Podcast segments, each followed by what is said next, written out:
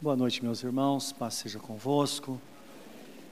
Quero convidar você a abrir a Bíblia Sagrada comigo, na primeira epístola de Paulo aos Coríntios, no capítulo 1, para a nossa leitura. Vamos meditar nesta palavra. E lembrando a você que sexta-feira vai ser o segundo dia da campanha de semeadura. Então não falte, não é? Esse é um momento muito especial.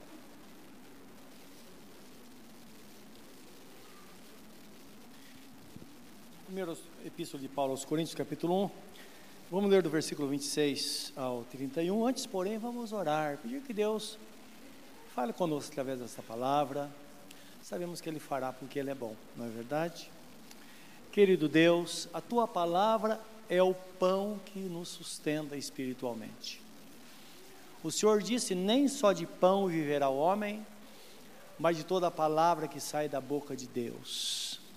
E essa é a palavra que queremos que venha ao nosso coração nesta noite, como a chuva que rega a terra, para que possamos produzir e glorificar o teu nome, proclamar a tua grandeza sempre. Sabemos que cada um vê este lugar hoje com um motivo, Senhor. Que a motivação do coração Seja, ó Deus, atendida por Ti nesta noite, de cada um.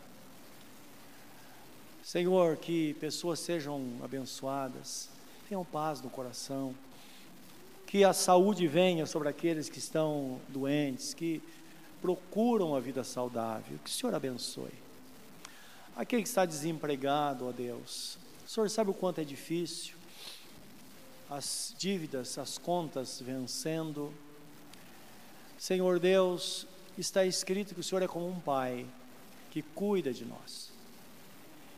E o Senhor mesmo pergunta: qual mãe que esqueceria do seu filho que está sendo amamentado?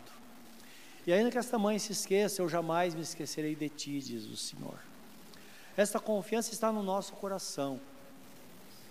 Por isso queremos, ó Deus, que as portas sejam abertas de uma forma abençoadora o Senhor prometeu suprir todas as nossas necessidades e disse para não ficarmos preocupados, porque o Senhor tem o controle de tudo. O Senhor ainda disse: aqueles que não me conhecem é que procuram todas essas coisas. Mas quanto a vós, buscai em primeiro lugar o meu reino, o reino de Deus e a sua justiça, e as demais coisas vos serão acrescentadas. Nós queremos fazer isso, Senhor. Mas às vezes nós entendemos que a força é tão pequena que alguns irmãos se sentem, ó Deus, angustiados, desesperados às vezes.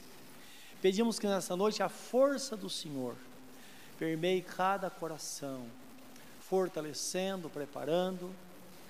Meu Deus, e a resposta venha de fato, em bênção para o suprimento das coisas necessárias, ou as necessidades básicas sejam supridas, com o Pai amoroso. Nós te pedimos nesta hora, como ovelho como ovelhas do teu pastoreio, nós pedimos agora esta graça sobre nós, em nome do Senhor Jesus, enquanto falas conosco através da tua palavra. Amém, Senhor. Amém. Diz assim a palavra: Porque vede, irmãos, a vossa vocação, que não são muitos sábios segundo a carne, nem muitos poderosos, nem muitos nobres que são chamados. Mas Deus escolheu as coisas loucas deste mundo para confundir as sábias. E Deus escolheu as coisas fracas deste mundo para confundir as fortes. Deus escolheu as coisas vis deste mundo e as desprezíveis e as que não são para aniquilar as que são, para que nenhuma carne se glorie perante ele, mas vós sois dele, em Jesus Cristo, o qual para nós foi feito por Deus sabedoria, justiça, santificação e redenção, para que, como está escrito, aquele que se gloria, glorie-se no Senhor. Amém. Louvado seja Deus. Gloriar-se significa gabar-se, não é? De coisas boas que acontecem conosco, porque merecemos, porque esse é o pensamento, né? Está acontecendo coisas boas porque merecemos. E a palavra nos chama a atenção de que de fato é pela graça de Deus que as coisas acontecem. Somos salvos pela graça e somos sustentados pela graça e pela bondade do Senhor. Então, está escrito em Efésios 2,8: Porque pela graça sois salvos por meio da fé. Isso não vem de vós, é dom de Deus, não vem por obra, obra para que ninguém se glorie. Isso no versículo 9, versículo 10 diz assim: Porque somos feitura sua, criados em Cristo Jesus para as boas obras, as quais Deus preparou para que andássemos nelas. Portanto, tudo o que Deus nos dá, Ele nos dá gratuitamente para o nosso bem e também para abençoar aqueles por quem Jesus morreu. Não é porque nós não somos uma ilha. Então devemos olhar além de nós. Tudo que Deus nos dá, não importa. Sejam coisas espirituais ou materiais, devemos ter o, o, o, o entendimento de que elas são para nos abençoar e para que outras pessoas também sejam abençoadas através de nós. E o princípio básico é esse: sempre devemos fazer para o próximo aquilo que gostaríamos que fizesse com a gente. Não é interessante isso? Não é? Então nós temos a ideia do que é que as pessoas devem fazer para nós. Isso em todas as áreas da vida devemos fazer o mesmo. E precisamos saber de fato o que agrada a Deus, o que de fato agrada a Deus. Essa é a pergunta, a indagação do nosso coração sempre. Senhor, qual é a tua vontade? Uma coisa nós sabemos que a vontade de Deus é boa, perfeita e agradável, não é? E tem uma palavra bíblica no livro do profeta Jeremias, 9, 23 a 24, que diz assim: Assim diz o Senhor: Não se glorie o sábio na sua sabedoria, nem se glorie o forte na sua força, não se glorie o rico nas suas, suas riquezas, mas o que se gloriar, glorie-se nisso, em saber e conhecer que eu sou o Senhor, que faço beneficência, juízo e justiça na terra, porque destas coisas me agrada, diz o Senhor. Então, o que Deus se agrada de nós é exatamente o que Ele faz não é? Então, aquilo que ele faz, se nós fizermos de forma semelhante, isso vai agradá-lo, porque ele é o nosso Deus. E é interessante quando nós olhamos para Jesus, nós sabemos que tudo que Jesus fez, ele fez para nos ensinar, não foi para porque ele precisava. Jesus, por exemplo, ele foi uma pessoa, um homem muito trabalhador, não é? E na época as pessoas, elas se esmeravam no trabalho, elas desgastavam no trabalho. Então, a honra do homem na época era o trabalho. Não importa se ganhava bem ou não. Isso até faz muito tempo. Meu pai já ainda pensava assim, não é? É que a pessoa devia, o homem deve ser muito trabalhador, não é? Ganhar dinheiro era um detalhe. O importante é que ele fosse trabalhador. Então sempre foi assim. E a Bíblia fala de Jesus que ele foi um homem experimentado no trabalho, um homem desfigurado pelo sofrimento. E de fato, ele era o filho mais velho. E o filho mais velho assumia a responsabilidade da casa, na ausência do pai. E tudo indica que Jesus passou por isso, né? Que ele deu exemplo. Quando chegou o tempo do, do batismo, ele não precisava ser batizado, mas ele foi batizado. Inclusive João recusou, João Batista recusou, disse: o senhor não pode, eu não posso fazer isso. E ele disse: João, faz. É importante que se cumpra toda a justiça de Deus. Então, para de perguntar e me batiza. E em toda a vida, tudo que ele fez foi exatamente para mostrar para nós. Ora, nós sabemos, somos ensinados por Deus. Salmo 103 diz que o Senhor é o nosso Deus e nós somos ovelhas do seu pastoreio. Não é? Então ele é o Todo-Poderoso, ele cuida de nós. Mas ele dá dica, dá uma pista de como de fato nós devemos seguir o nosso caminho para que agrademos a ele.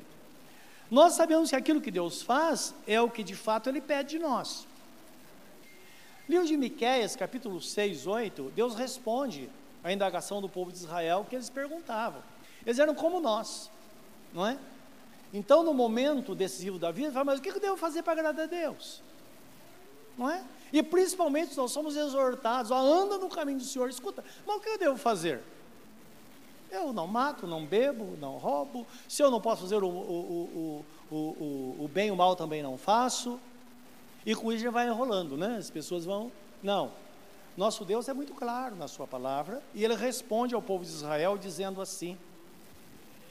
Então, aqui o profeta Miqueias falando em nome de Deus, ele diz assim: Ele te declarou homem, o que é bom, e o que é que o Senhor pede de ti, senão que pratiques a justiça, ames a beneficência e ande humildemente com o Senhor teu Deus. Então, dependência em qualquer circunstância, por quê? Tem hora que nós temos a sensação que nós ah, não precisamos de Deus, porque tem coisas que nós podemos fazer não é verdade? Mas em qualquer circunstância. Então, quando o profeta fala, não glorie o sábio da sua sabedoria, não glorie o rico na sua riqueza, ninguém deve se gloriar, não é? Mas o que a pessoa deve entender, que todos somos dependentes de Deus, meus irmãos, que a nossa vida, lembra que é um sopro, o sopro da vida foi colocado em nós. O profeta Salomão fala que quando o fio de prata for, for cortado, não tem o que fazer. Não é? Que quando ele falar vem, devemos estar preparados. Porque quando ele chamar, quer estejamos preparados ou não, nós vamos ter que ir com ele. Não é? Quer seja para a vida eterna com ele ou para a perdição eterna. Mas há um limite aqui na terra para nós.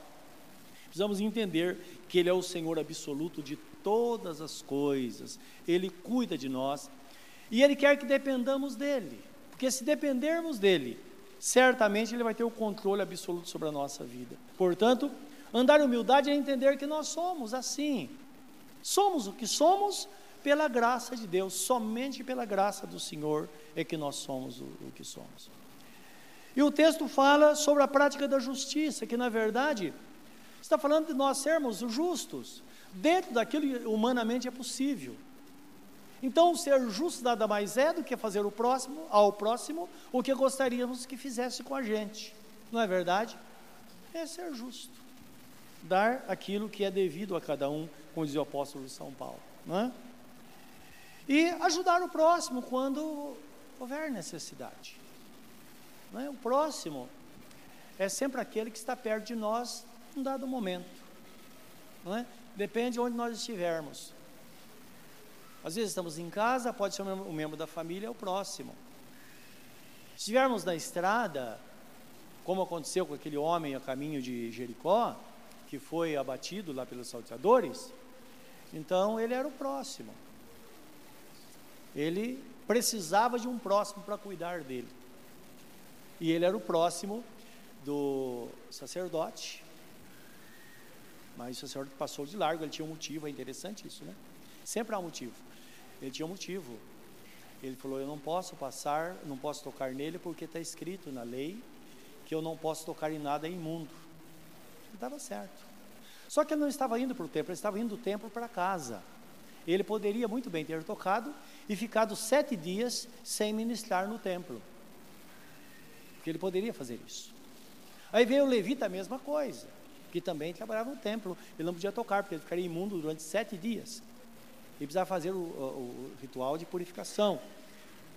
Ele passou e disse: Eu também não posso, porque amanhã eu vou ter que trabalhar no templo, vou ter que talvez cantar lá, ensaiar com os músicos, ou então é, fazer a pintura, alguma coisa assim, porque os, os, levitas, eles faziam tudo no templo, tudo que da manutenção, mas também eles é, eram músicos né, no templo.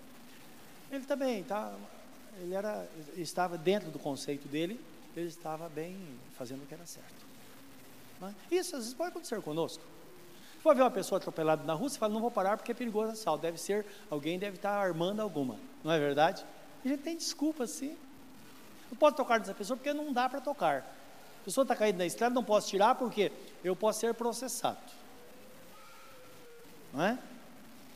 Então, o próximo fazer o bem é exatamente quando surge a oportunidade. Eu, eu eh, conheço um caso muito triste que aconteceu com a família, família cristã, que um filho foi baleado e havia falecer, esse menino. Ele tinha, era viciado em. era dependente químico. E foi avisado, e o menino estava com vida E ele chegou, tinha muitos carros de polícia em volta, e o pai chegou e não queriam deixar o pai tocar no menino. Entende? Ah, o pai lutou com o policial, chegou até a rolar no chão lá, me parece. Ele falou: Não, primeiro eu vou socorrer meu filho, depois vocês me prendem. E pode responder, e o pai está respondendo um processo por causa disso. Entende? Então, o próximo é isso, não é verdade? E eu faria o mesmo, não é? Eu passaria por cima de todo mundo, não importa o que só se me matasse. Então, é isso que a Bíblia está falando, é você ter aquela, ser movido no coração, não é? O que Deus faz com a gente, não é verdade? E ele fala, é isso que eu quero, e que vocês de fato, porque Deus, Deus declara o seguinte, Ele declara a nós aquilo que é bom. Por que, que é bom? Porque a vontade dele é boa, perfeita e agradável. Então, o que ele quer de fato é que é, pratiquemos a justiça, que amemos a beneficência, que é fazer alguma coisa de bom para o próximo em qualquer circunstância, mas acima de tudo, andar humildemente com o Senhor nosso Deus. Então, aquele que se glorie, que, aquele que se gloriar, deve se gloriar no Senhor. Isto é, nós precisamos ser felizes por servirmos a Deus, meus irmãos.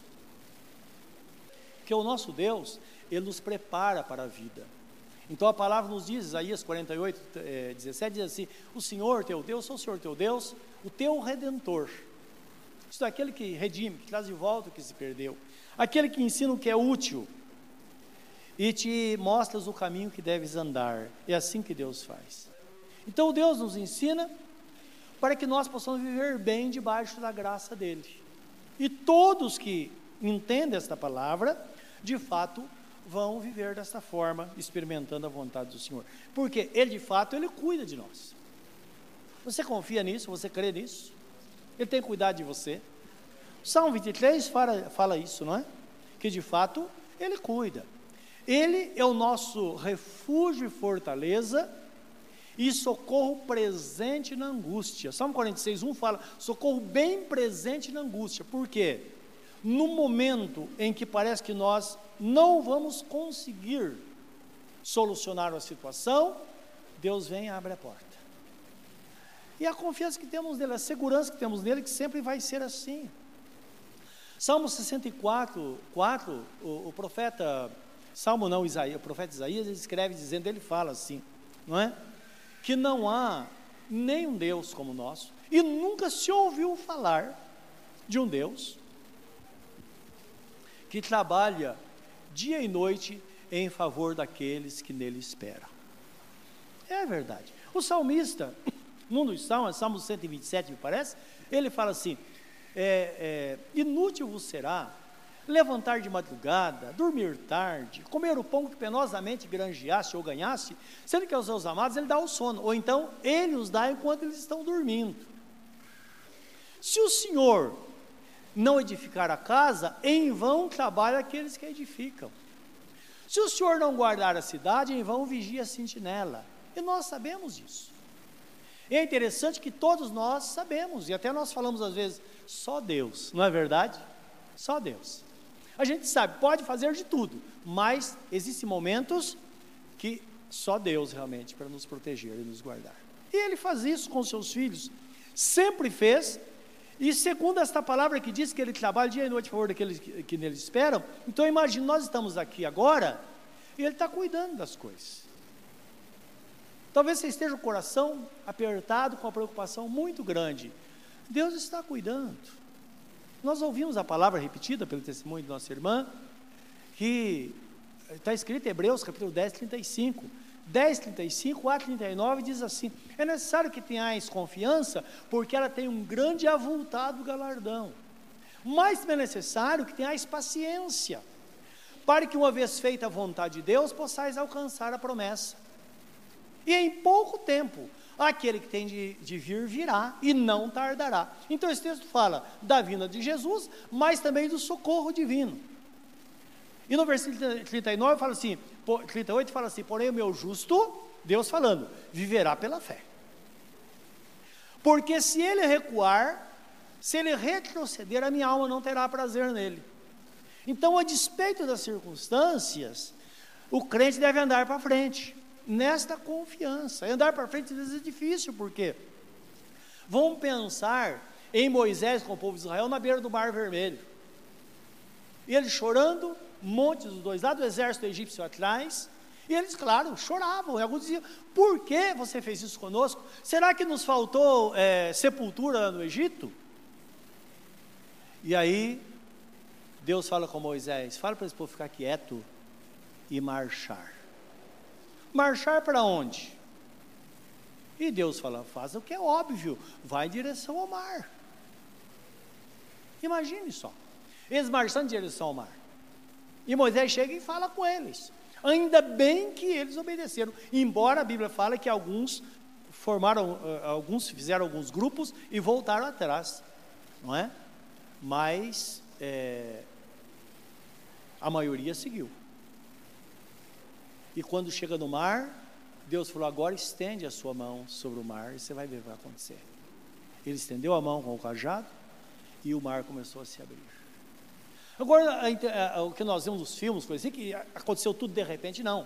A Bíblia fala que o vento, um vento gelado, soprou a noite inteira. A noite inteira, eles precisavam esperar, então eles estavam vendo aquele espetáculo a noite inteira, naquela escuridão toda. E pela manhã, foi que o mar estava completamente aberto. Então, na verdade, nós somos chamados para viver pela fé. E a fé é esta confiança que, de fato, se Deus não nos acudir em determinados momentos da vida, nós estaremos perdidos, não é verdade? Então é melhor confiar nele inteiramente, porque no decorrer da história, nós nunca vimos Deus deixar alguém na mão. Nunca, nunca, nunca, nunca. Esta palavra eu ouvi há mais de 30 anos, quase 40 anos, quando meu pai estava doente, estava à beira da morte, poucos dias antes da sua morte. E eu vi num momento, claro, desespero, não é? Ele doente, e quando vem doença, o problema financeiro se instala, não é verdade? A gente com dívida para pagar, com tanta coisa, e de repente tudo aquilo acontecendo. E eu me lembro dado momento que ele falou: Olha, eu, na verdade, por um lado, eu não queria que Deus me levasse. Por outro, eu sei que é o momento, eu estou preparado para ir, mas eu não queria. Eu me lembro, foi, imagine uma pessoa amada falar isso para você. Foi muito difícil naquele momento. E ele disse, porque eu sei que se eu for, vocês vão passar necessidade. Eu lembro como fosse hoje esta palavra, até hoje eu me lembro muito bem. E minha mãe estava ao lado, ele falou, olha, nós sentimos muito, gostaria muito que você ficasse. Mas lembra de uma coisa, Deus nunca permite que os filhos dele passem necessidade.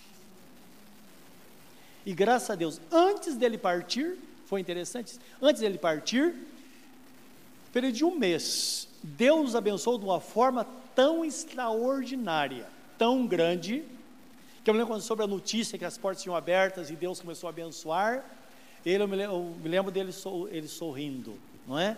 Falou, realmente a sua mãe estava certa. Sim, vale a pena confiar no Senhor e viver nessa dependência dele. Isso é se gloriar no Senhor. 1 Coríntios 1, 30, o texto nós já lemos, diz assim: ele, o apóstolo Paulo começa falando o seguinte: da graça de Deus derramada sobre todos, porém, existem muitas pessoas sábias, pessoas poderosas, que elas ignoram, porque elas falam, eu vivo sozinho, não é? Então, Muitos rejeitam a salvação porque acham que podem seguir a vida sozinhos. Só que tem uma coisa: essas pessoas, no último momento da vida, o que é que elas vão fazer? E aí, no versículo 30, ele fala assim: Mas vós, isto é, aqueles que dependem de Deus, mas vós sois dele, em Jesus Cristo, o qual para nós foi feito sabedoria, justiça, santificação e redenção, para que se cumpra o que está escrito, aquele que gloria e glorie-se no Senhor, isto é, para que se cumpra a palavra, que vale a pena depender inteiramente do Senhor, porque de fato Ele é o Redentor, não é? Aquele que traz de volta, aquele que nos salva, aquele que nos resgatou para Deus. Ele não só nos salva, mas ele dá paz, porque quando fala salvação, nós interpretamos como é, nos livrar da perdição eterna. Mas a salvação ela é ampla e restrita, porque ela estende a toda a nossa vida, a todas as áreas. Então, ele tem disponível a nós a sua paz, porque ele é o príncipe da paz. Nós sabemos que nele nós temos saúde, porque Jesus levou sobre si as nossas enfermidades. Nós sabemos que nele nós temos prosperidade, porque Jesus diz assim: o que vale mais? O seu corpo ou alimento? Olha para as aves dos céus, que elas não plantam nem colhem, no entanto, Deus as sustenta. Olha para os lírios do campo, que eles eles são tão belos e nem Salomão, em toda a sua glória, se vestiu como qualquer deles. Aí tem um recado para nós: não olhe para Salomão, olhe para os lírios do campo. Não olhe para as coisas materiais, olhe para a beleza das coisas frágeis que são sustentadas por Deus. Toda a graça do Senhor que é derramada sobre a terra, e Ele devolve às pessoas, devolve a nós devolveu a nós que estamos nele e devolve àqueles que o procuram a alegria de viver. Então nós podemos nos gloriar, podemos nos gabar sim, por tudo, que, por tudo que ele tem nos dado, porque nós somos o que somos, como dizia o apóstolo São Paulo, e temos o que temos por causa da graça dele que está sobre a nossa vida, e porque de fato um dia nós, nós dissemos: nós vamos servir ao Senhor e vamos depender só dele em qualquer circunstância. Servi-lo com alegria. Que Deus nos abençoe e nos ajude a guardar isso no nosso coração com sete chaves, para que nós experimentemos a grandeza e a boa, perfeita e agradável vontade do Senhor. Amém? Curva o seu semblante nesta hora. Vamos falar com Deus. Se você tem algo a falar com Ele, fale com Ele neste momento. E fale principalmente sobre a sua dependência. Isso agrada a Deus. Você pode falar com ele sobre os planos que você tem, em fazer algo que talvez você nunca tenha feito. Talvez guardar no seu coração a prática da justiça. Talvez você pense que as coisas, tudo tem que ser do jeito que você quer, do jeito que você acha que deve ser. Tudo tem que ser para você. E Deus diz: Não, filho, as coisas não são assim. Olhe para a necessidade dos outros também. Os outros também são filhos, foram comprados pelo sangue do Cordeiro. Talvez você nunca teve a oportunidade de usar de misericórdia para com alguém. Fazer algo talvez que nunca ninguém fez para o próximo. Ou alguma coisa que você tem visto as pessoas fazerem, mas você não tem participado. É hora de fazer. Então você diz, mas eu contribuo. Mas é diferente você fazer. Pôr a mão na massa é diferente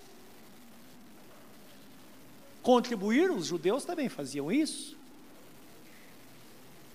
Mas Jesus, nós sabemos que Ele quer que haja disposição de cada um no contato com a pessoa necessitada. E quando chegamos em Deus, então nós nos dobramos completamente na presença dEle e dizemos: Senhor, Tu és de fato o meu Deus. Tu és aquele em cuja presença está a minha vida. A minha vida está nas tuas mãos, Senhor. Talvez você tenha desejo de viver muitos anos para produzir muitas coisas, fala com Ele. Como é bom viver na presença de Deus. E ter a sensação do controle dele diariamente. Nos conduzindo às coisas tão simples, mas coisas que satisfazem, coisas que preenchem a nossa alma. Senhor Todo-Poderoso, aqui estamos diante de Ti nesta noite para pensar, porque estamos meditando na Tua Santa Palavra onde nós estávamos quando o Senhor nos chamou. Quantas mudanças, quantos livramentos, quantas coisas boas. E por tudo isso nós te louvamos nesta noite, Senhor.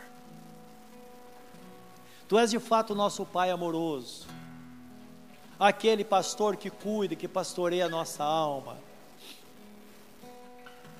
E eu sei, ó Deus, que contemplas cada coração neste lugar, porque de fato o Senhor não vai pela aparência, a tua palavra diz que o Senhor vai pelo coração.